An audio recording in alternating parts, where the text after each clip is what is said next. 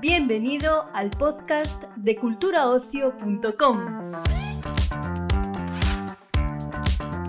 Te damos la bienvenida a un nuevo episodio de Cultura Ocio, el podcast del portal de noticias sobre cine, series, música y ocio en general de Europa Press. En esta ocasión te ofrecemos una entrevista con los directores de la serie documental 548 días captada por una secta con motivo de su estreno el 30 de junio en la plataforma Disney Plus. Durante sus tres episodios de una hora conoceremos la historia de Patricia Aguilar, quien con 18 años recién cumplidos se escapó de casa rumbo a Perú tras haber sido contactada varios meses antes por Félix Steven Manrique, un falso mesías que aseguraba ser un enviado de Dios para repoblar la tierra tras el apocalipsis. La joven ilicitana fue rescatada en julio del 2018 por la policía peruana en colaboración con la familia Aguilar. Nuestro compañero Gonzalo Franco ha podido charlar con sus directores, Olmo Figueredo y José Ortuño, para esta entrega del podcast de Cultura Ocio. Bueno, ¿qué tal? No sé, lo primero, ¿cómo va la mañana? Muy bien, encantado de que sea el documental se estrene en Disney Plus y todo el mundo pueda, pueda verlo. la verdad es que lo, lo, terminé ayer y, o sea, es una historia. Además, que yo no lo conocía personalmente la historia, porque yo creo que me pillo todavía muy joven y tal. Y, Eso te iba a decir, tú eres muy joven. Sí, sí. y yo creo que estaba con primero de carrera o sea, que... No, pero perfecto, porque yo creo que de alguna forma tú respondes a, a ese target, que Sí. eso también estamos, estamos buscando. Sí, sabes que es más o menos, será de mi edad, más o menos. Sí. Por eso. Por eso. Pero primero, pues contando un poco cómo surge, cómo surge esta idea de, de querer hacer este documental. Pues mira, José y yo estábamos trabajando en nuestra anterior docuserie, en el Estado contra Pablo Ibar, una historia muy dura eh, en la que durante muchos años estuvimos siguiendo el caso de Pablo, hablando con las víctimas, unas víctimas que nunca iban a poder reponerse, una historia que por mucho que quisieran nunca va a tener un final feliz. Eh, adicionalmente, bueno, pues yo soy padre, tengo dos niñas eh, y bueno, pues en el año 2018 estaba en plena producción de La Trinchera Infinita y, y yo recuerdo una conversación que a mí me marcó muchísimo, que fue que mis dos niñas un día llegando del cole me paran y me dicen, oye papá, está muy bien que, que trabajes tanto, que disfrutes de lo que haces y nosotros somos felices viéndote, pero estaría bien que de vez en cuando hagas historias que podamos ver nosotras y que sean un poco, que estén dirigidas hacia nosotras. Y entonces de surge la noticia de que a Patricia Aguilar, esa historia yo ya la conocía porque la había seguido en prensa, la encuentran en mitad de la selva peruana en una historia en la que yo no tenía ninguna esperanza porque pensaba que de ninguna manera la iban a encontrar, realmente era un poco la sensación que teníamos muchos. Y ese mismo día me puse en contacto con Alberto Aguilar y tal como conseguí hablar con él, llamé a José y le dije, José, yo creo que esta es la historia que estábamos buscando. Yo no la conocía, yo no conocía la historia, había oído hablar algo, pero en ese momento estábamos trabajando en nuestra serie documental y cuando trabajas en un documental estás 24 horas del día dedicado a, a ello y, y le dije, cuéntame, porque no, no conozco esto. Y lo que hizo fue pasarme el libro de Vanessa Lozano, Hágase tu voluntad, que en ese momento creo que todavía no estaba publicado, pero él ya tenía, tenía una copia, me lo pasó, me lo leí, creo que me lo leí en una noche, un libro que se lee rapidísimo. En ese libro cuenta toda la historia, de principio a fin, de, de Patricia Aguilar. Efectivamente le dije, esta historia hay que, hay que contarla. Y lo que me resulta curioso a día de hoy, viéndolo en perspectiva, es que desde el principio él tenía muy claro que era una historia eh, perfecta para, para, Disney. No sé si en ese momento eh, estaba ya Disney Plus o estaba a punto de llegar, pero desde el principio él, él lo, lo, tuvo claro. Yo también le dije, lo comparto completamente, pero es verdad que era un poco escéptico, porque a Disney le iba a interesar esta historia, un true crime. ¿no? Porque desde el minuto uno lo vi como un true crime familiar realmente un true, un true crime familiar, luminoso y con final feliz. Y esto es una cosa que desgraciadamente se ve muy poco. Eh, enciende la televisión, pone noticias y todo el día está viendo historias eh, dramáticas, con finales siempre dramáticos y de repente encontramos una historia que parte de la oscuridad y termina en la luz. Eh, y, y, claro, de repente encontramos una plataforma como Disney Plus que entiende que esta historia encaja muy bien dentro de lo que ellos quieren contar, pero sobre todo que nos respeta absolutamente a nosotros como creadores para contarla como queremos contarla y sobre todo también a la familia Aguilar para no tener que llevar la historia hacia un camino que no era el que queríamos. No queríamos llevarlo ni a un mundo amarillista, ni a un mundo morboso y este documental, esta historia daba amplio camino para desarrollarla por, otros, eh, por otras líneas y no, lo que queríamos es contar una historia colorida, luminosa, esperanzadora, de empoderamiento femenino, bueno, lo que representa un poco este cartel realmente y, y, lo que es hoy Patricia Aguilar. Y, o sea, es que me parece muy sorprendente cómo habéis conseguido ¿no? que, hablen todos los protagonistas, bueno, a excepción de este hombre, pero todo lo demás, o sea, contadme un poco cómo fue contactar con ellos, el de que hacer este proyecto. Bueno, es que cuando, cuando ya hablamos en 2018 con, con Alberto, mmm, lo que entendemos es que hay que ser pacientes, porque en ese momento han encontrado a Patricia, pero todavía él ni siquiera ha visto a su hija. Luego la traen a España, hay un largo camino de desprogramación de Patricia en el que tiene que volver a ser ella, desprogramación que se realiza en una clínica en, en Marbella que lleva José Miguel Cuevas, que es un, que es un psicólogo especialista en sectas, eh, y que ayuda a que Patricia por sí misma entienda que ha sido víctima de persuasión coercitiva. Y bueno, nosotros vamos hablando con la familia y llega, llega un momento en el que nos dicen estamos preparados. Porque lo que sí sabían desde el primer momento era que querían contar la historia. Pero por un motivo claro, mm, querían de alguna forma que otros pudiesen, pudiesen ver su historia para ver si podían ayudar a alguien a que no cometiesen sus mismos errores. Por eso creo que a mí eh, me gusta efectivamente que hayan hablado todos, pero lo que de verdad me gusta es que todos hayan sido tan generosos y se hayan dado tanta caña, porque creo que han sido muy autocríticos en determinados momentos, cada uno ha asumido su parte de culpa, porque obviamente en esta historia eh, hay un elemento grande de vulnerabilidad, pero también hay de un fallo de comunicación familiar. La comunicación es importante y todo esto creemos que si cuando se estrena en Disney Plus padres lo ven con hijos, adolescentes, en ese momento en el que la comunicación familiar empieza a tambalearse, en ese momento tan complicado de la adolescencia, puede ayudarles tanto a ellos adultos como a ellos adolescentes. En ese sentido también es muy interesante la, evolución que ha tenido la propia Patricia, ¿no? Ella cuando, cuando vuelve de, de Perú, de haber pasado todo lo que pasó, ella era muy poco receptiva a, conceder entrevistas, no quería ver una cámara ni, ni, ni en pintura, ¿no? Incluso al principio, cuando finalmente accedió a hacer el documental, había incluso una serie de líneas rojas, de cosas que yo prefiero de esto, si no hablamos mejor, ¿no? Pero a medida que fuimos desarrollando las entrevistas y fuimos grabando con ella, cada vez eh, estaba más dispuesta a hablar de, de cualquier tema, incluso temas que había dicho que prefería que no. Ella misma decía, oye, esto que dije no, voy a contarlo, ¿no? Ella poco a poco se fue soltando, se fue abriendo cada vez más y en ese sentido fue también muy generosa. Se generó una relación de confianza y sobre todo creo que también una de las claves fue que creamos un espacio seguro. Eh, la forma en la que rodamos la serie creo que ha sido uno de los grandes aciertos. Eh, Patricia nunca llevaba una cámara, Patricia nunca llevaba un micrófono, no vio ni siquiera un foco. Realmente Patricia lo que veía era una sala oscura con un fondo y enfrente lo que tenía era un espejo. Detrás de ese espejo estaba la cámara, pero en ese espejo lo que se reflejaba simplemente era José y a mí, que entablamos un diálogo con ella. Entonces ya llegó un momento en el que ella misma decía, oye, pues enciende de nuevo la cámara, quiero contar esto. Y quiero contarlo además en presente, y quiero contarlo eh, sin miedo, porque entendieron que su testimonio podía ser fundamental para alguien en España o para alguien en cualquier otro rincón del planeta, porque si algo bueno tiene la plataforma Disney Plus es que se ve en todo el mundo. Interesante, me gusta mucho eso de cómo creasteis ese entorno seguro con el espejo y demás. Eh, ¿Cómo les visteis a ellos? Porque a mí también me ha sorprendido eh, la entereza, ¿no? O sea, porque sí, sí, que es verdad que ha pasado un tiempo desde aquello, pero ostras, se les ve muy enteros para una situación que ha sido tan, tan fuerte.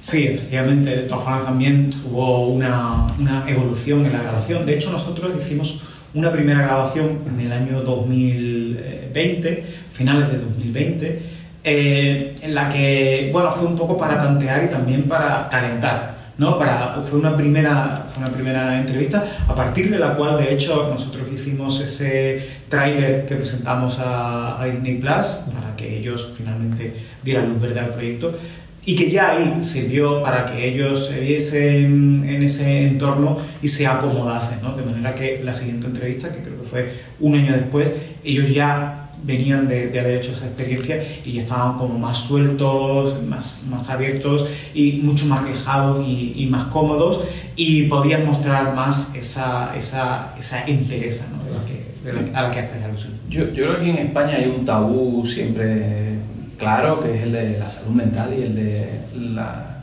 el, el, uso, la importancia de los psicólogos. Creo que cada vez está más extendido, pero todavía creo como que nos cuesta. Yo creo que la familia Aguilar es un perfecto ejemplo de, de, de, España como sociedad que de inicio, cuando sufrió la, la muerte del tío José, no quisieron ver a ningún psicólogo y luego ya han entendido la importancia de los psicólogos. El psicólogo José Miguel Cueva eh, no solamente es el terapeuta de, de, Patricia, también lo es de los padres y del resto de la familia. Es decir, es alguien que ha ayudado a que de alguna forma liberen esos, esos demonios y bueno, están tan enteros porque lo han trabajado, porque supieron pedir ayuda y porque lo aceptaron. Y porque en ese proceso también ha servido de, de liberación, de, de, reabrir heridas, ha sido duro, han llorado mucho, pero también de liberación, de dejar atrás, ¿no? Muchas veces tienes que cerrar los círculos y yo creo que este documental a ellos les ha ayudado a cerrar muchos círculos. La ayuda psicológica en este caso eh, fue fundamental para que Patricia y su familia eh, se, sobre, se, sobrepusiesen a, a, esta, a esta experiencia traumática por la que pasaron. Pero no hay que dejar de pensar también en, en el falso gurú, en ese captor, en ese Steven, que de nada servirían esos 20 años de, de, prisión que va a pasar si no recibe él también atención psicológica para tratar esos problemas que él tiene, porque si no, cuando él salga es muy probable que vuelva a hacer lo mismo, porque es lo que sabe hacer, es su forma de vida y en ese sentido hay que, hay que subrayar mucho que la atención psicológica es muy importante para todos. Verdad, eso que se decir. Eh, quiero hablar ahora un poco del tema de sectas, porque no os habéis documentado y tal. Eh, claro, suena, o sea, siempre que se ve algo, un caso de una secta, suena como muy rocambolesco, ¿no? Para la mayoría de la gente, sin embargo, ocurren un montón, lo ponen en el documental, un 1% de la población española. Eh, ¿Cómo es posible que esto siga ocurriendo eh, ahora que precisamente, o sea, ¿no? con Internet, por ejemplo, que es verdad que es un arma muy peligrosa para este tipo de gente, pero también hay una información, una cantidad de información que se puede conseguir para... Bueno, pero yo creo que eh, este documental no es una crítica a Internet, todo lo contrario. De hecho, Internet es el medio por el que captan a Patricia, pero también por el que la liberan. Pero el medio digital, mm, a veces tengo la sensación de que nos ha separado más que nos ha unido, porque damos por sentado que seguimos teniendo relación con nuestros amigos, incluso con nuestros padres, porque nos comunicamos vía WhatsApp o vía Messenger, y entonces ya no tenemos la necesidad de visitarlos y verlos y tal. Y el tocarse, el abrazarse, lo físico es muy importante. Eh, ahora mismo, realmente, aunque tengamos mucha información en Internet, tenemos siempre también la opuesta. Es decir, tenemos mucha información que nos alerta, pero también tenemos mucha información eh, que puede meter en muchos líos a muchos chavales jóvenes y no tan jóvenes. Y la realidad, si hay algo que hemos aprendido con este documental, es que existe una secta para cada uno de nosotros. Eh, es muy posible que a quien no es creyente, quien no es religioso, quien el mundo espiritual le da igual, pues diga, qué chalados están. Esta gente, Patricia, lo que era una chavala, una niñata malcriada que de repente eh, se fue porque quiso mmm, y porque estaba loca perdida. Y no, no es la realidad. La realidad es que eh, este caso, el caso de Patricia Maggi, es el ejemplo perfecto de lo que es un, una captación por persuasión eh, coercitiva. Ella tenía un, sufrió un momento de vulnerabilidad, un momento de debilidad en la familia, en la que toda esa casa se vino abajo, se rodeó de tristeza y de oscuridad, y la única, pantalla, la única luz que había era la de las pantallas. A partir de ahí entró este ser que le ofreció ayuda inicialmente, no se vendió como Cristo Redentor, no, no, ella era una chica de 16 años y empezó a halagarla, empezó a ayudarla con los deberes, empezó a ayudarla a estudiar, empezó a decirle lo guapa que era, la enamoró, la ayudó, le regaló los oídos todo, todo el tiempo y a partir de ahí la fue aislando de la familia. Y luego fue cuando empezó a crearle un miedo, el miedo al apocalipsis, a que tú puedes morir eh, eh, si te descuidas, porque va a venir el apocalipsis y vamos a morir todos, salvo algunos. Y yo tengo la solución. Él se ofrece como solución y a partir de ahí Patricia de manera compulsiva pide, necesita a Steven, necesita que él sea eh, su solución. Y, y, y, y, es que esto eh, se replica en todos, absolutamente todos los casos de sectas, sean por temas religiosos, sean por temas económicos, sean por temas de criptomonedas, sean por temas de deporte. Y algo muy importante que además se repite constantemente y en este caso es muy evidente es la separación de los tuyos, ¿no? Tienes tu familia y crear eh, en ese entorno el, el, el, el otro ¿vale? ellos no te entienden, ellos no te comprenden, ellos eh, son los malos, el enemigo, el enemigo eh, y eso es algo que se repite y que efectivamente eh, Steven cumplió y que y que bueno, hace que, que esa persona entonces vea todo su entorno como hostil y la, la, única persona que va a ayudarle de esa hostilidad es ese refugio que, que, crea el propio, el propio captador. Y en ese perfil de captador, mmm lo que has dicho, ¿no? O sea, da igual el tipo de secta, que al final todos buscan más o menos un poco lo mismo. Eh, ¿Cómo definiríais ese perfil de, captador? Que como ha dicho antes, hay un captador para cada uno de nosotros. Eso es una cosa que además yo desconocía y que he aprendido con, con, con este documental, ¿no? El que eh, todos podemos caer en una secta en cualquier momento de nuestra vida, porque existe un captador y una secta amolada a cada uno, porque al final eh, sí, si una persona es religiosa o es muy espiritual, lo pueden captar por ahí, pero hay muchísimos otros, eh, muchísimos otros temas en los que también te pueden captar, sobre todo aprovechando momentos de vulnerabilidad, porque todos podemos pasar por una ruptura amorosa, por una pérdida de trabajo, por una muerte de un familiar cercano, en ese momento nos volvemos vulnerables eh, y susceptibles de ser captados por estas personas que al final están ahí eh, a, la caza de, nuevas víctimas.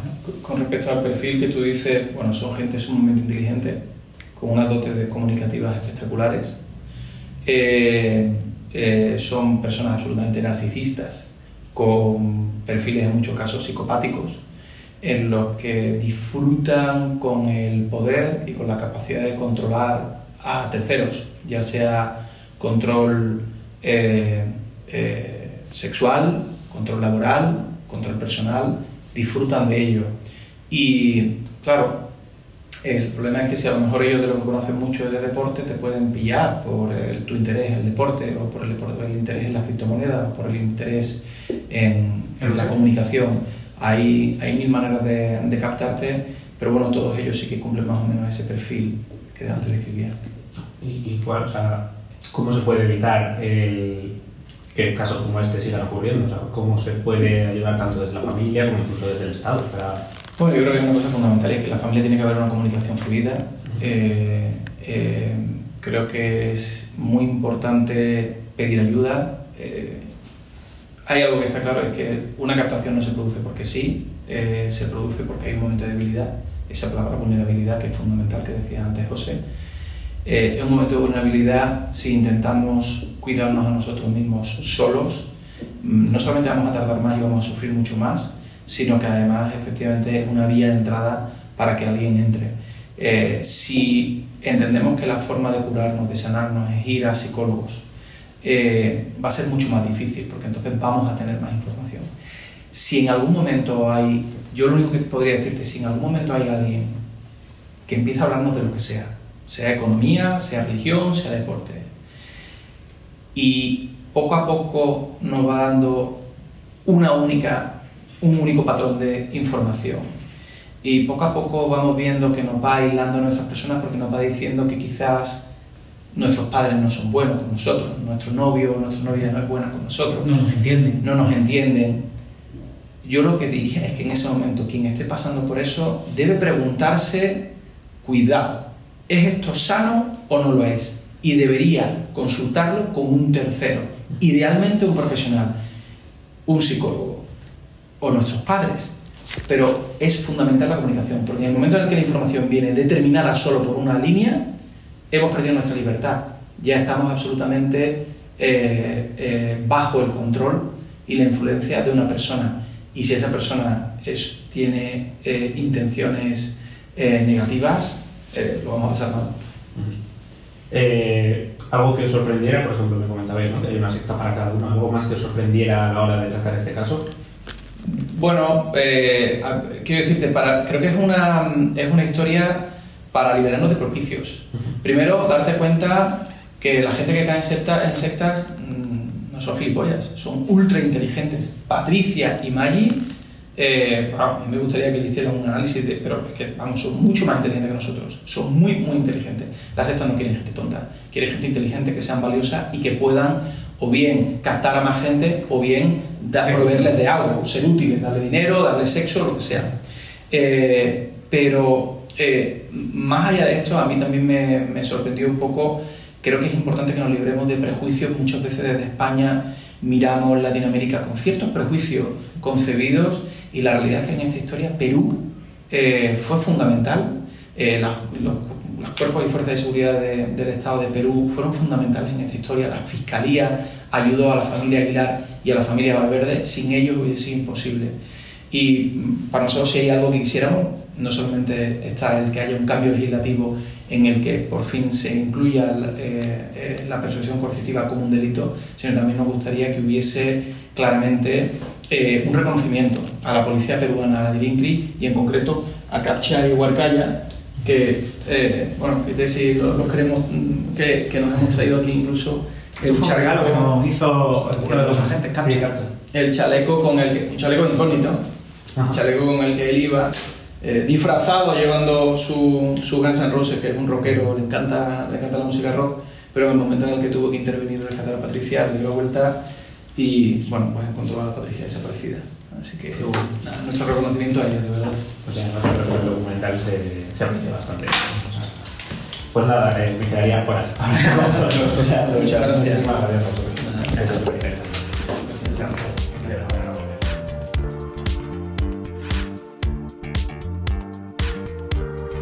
Despedimos esta entrega del podcast culturaocio.com invitándote a descubrir el resto de episodios de este podcast, así como todo el catálogo de programas de nuestra red a través de Europa Press-podcast. Recuerda, todos ellos están disponibles en las principales plataformas de podcasting.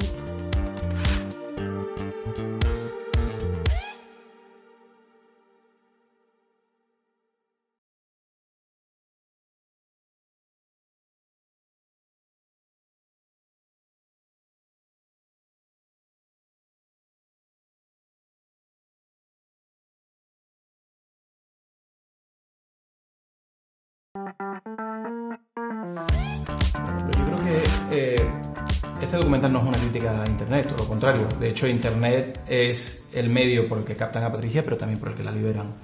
Pero el medio digital mmm, a veces tengo la sensación de que nos ha separado más que nos ha unido, porque damos por sentado que seguimos teniendo relación con nuestros amigos, incluso con nuestros padres, porque nos comunicamos vía WhatsApp o vía Messenger, y entonces ya no tenemos la necesidad de visitarlos y verlos y tal. Y el tocarse, el abrazarse, lo físico es muy importante.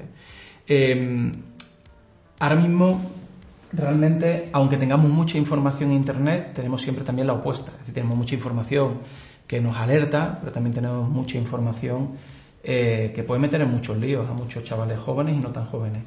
Y la realidad, si hay algo que hemos aprendido con este documental, es que existe una secta para cada uno de nosotros eh, es muy posible que a quien no es creyente, quien no es religioso, quien el mundo espiritual le da igual, pues diga, qué chalados están. Esta gente, Patricia, lo que era una chavala, una niñata malcriada que de repente eh, se fue porque quiso mmm, y porque estaba loca perdida.